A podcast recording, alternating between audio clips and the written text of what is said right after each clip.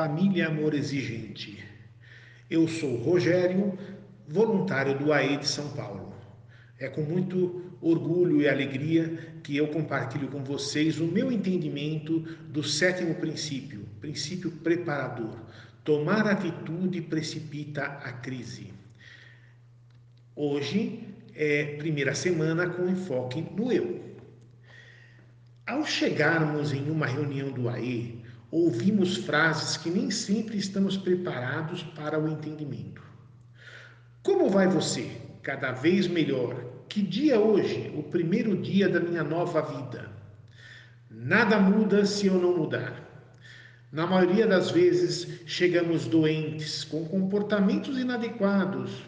Sim, a família também tem comportamentos tóxicos começamos a notar que, apesar de todo o sofrimento causado pela adicção ou comportamento fora do aceitável de um familiar, que existe vida, alegria, existe amor.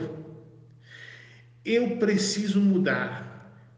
É preciso avaliar minhas atitudes, saber que consigo mudar meu comportamento, não consigo mudar o comportamento do outro mas consigo influenciar o outro com atitudes, com exemplos, com a minha mudança de comportamento. Devemos começar tomando atitudes em relação a nós mesmos, com coragem, sem medo, procurando corrigir um comportamento inaceitável enquanto ainda é tempo.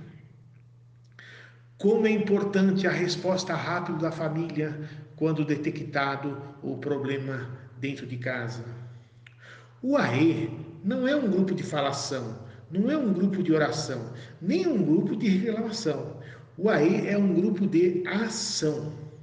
Essa frase nos encorajara a agir, mas nem sempre é fácil tomar uma atitude.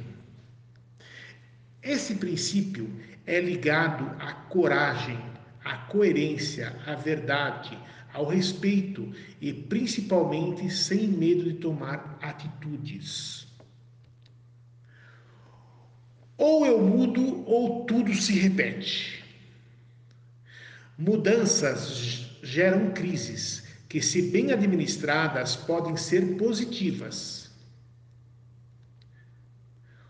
O que leva as pessoas, na maioria das vezes, a não tomar atitude é o medo.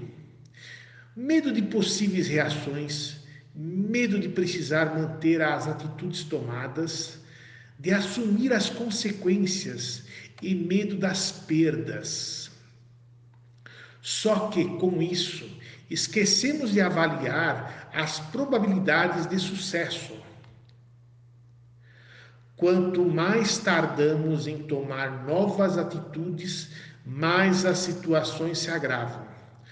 Tomar uma posição significa ser exigente consigo mesmo, deixar as coisas claras, planejar para conseguir.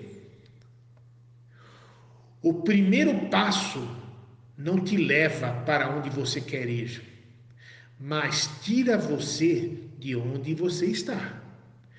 É hora de tomar uma atitude, porque nada muda se eu não mudar. Tome uma atitude. Mas eu posso? Sim, eu posso. Sim, nós podemos. Chegamos à verdadeira ação ação para nos alinharmos e aprendermos a nos equilibrar diante de todos e quaisquer fatos da vida, venham eles acompanhados ou não de uma crise. Alguém a quem amamos abusa de álcool, drogas, remédios e nós buscamos entender. Achamos que não é tão sério. Isto que chamamos de negação criamos uma cortina que nos impede de ver a realidade. Teremos de admitir que A. Existe um problema e ele se estabeleceu de forma lenta, gradual e quase imperceptível. B. Ele é sério e exige intervenção, e se não interviermos, ele vai piorar. C. Para a intervenção funcionar, teremos de tomar uma atitude.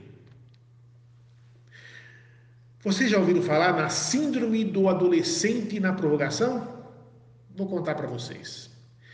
Em geral, o dependente químico com mais de 18 anos continua sendo mantido financeiramente por seus familiares.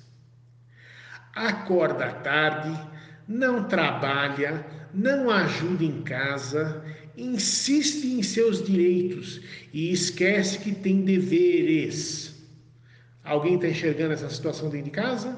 Muito bem, vamos lá. Não é razoável um jovem que não estuda, não trabalha, acorda tarde, troca o dia pela noite, fica violento, verbal ou fisicamente, apático e irresponsável, não coopera, tem exigências descabidas isso não deveria ser aceitável. A tomada de atitude vai ocorrer quando esta situação nos incomodar, a ponto de nos questionarmos: o que devo fazer para mudar isso? A situação atual é um processo que começou lá atrás. A mudança também será um processo não tente solucionar tudo em um dia. Comece com pequenos passos. Tomando atitudes. Ao tomar atitudes, talvez ocorra uma crise. A crise bem administrada é o caminho para as mudanças. Pare de apoiar comportamentos inaceitáveis. Nada de procurar explicações no passado. Aqui vai algumas sugestões. Estabeleça metas e comportamentos esperados realistas. Estabeleça uma meta, ainda que pequena, a ser atingida por semana. Abandone a ideia de que o amor e a conversa solucionam o problema só atitudes e ação vão dar certo. Abra-se. Estabeleça relações com pessoas que têm problemas similares.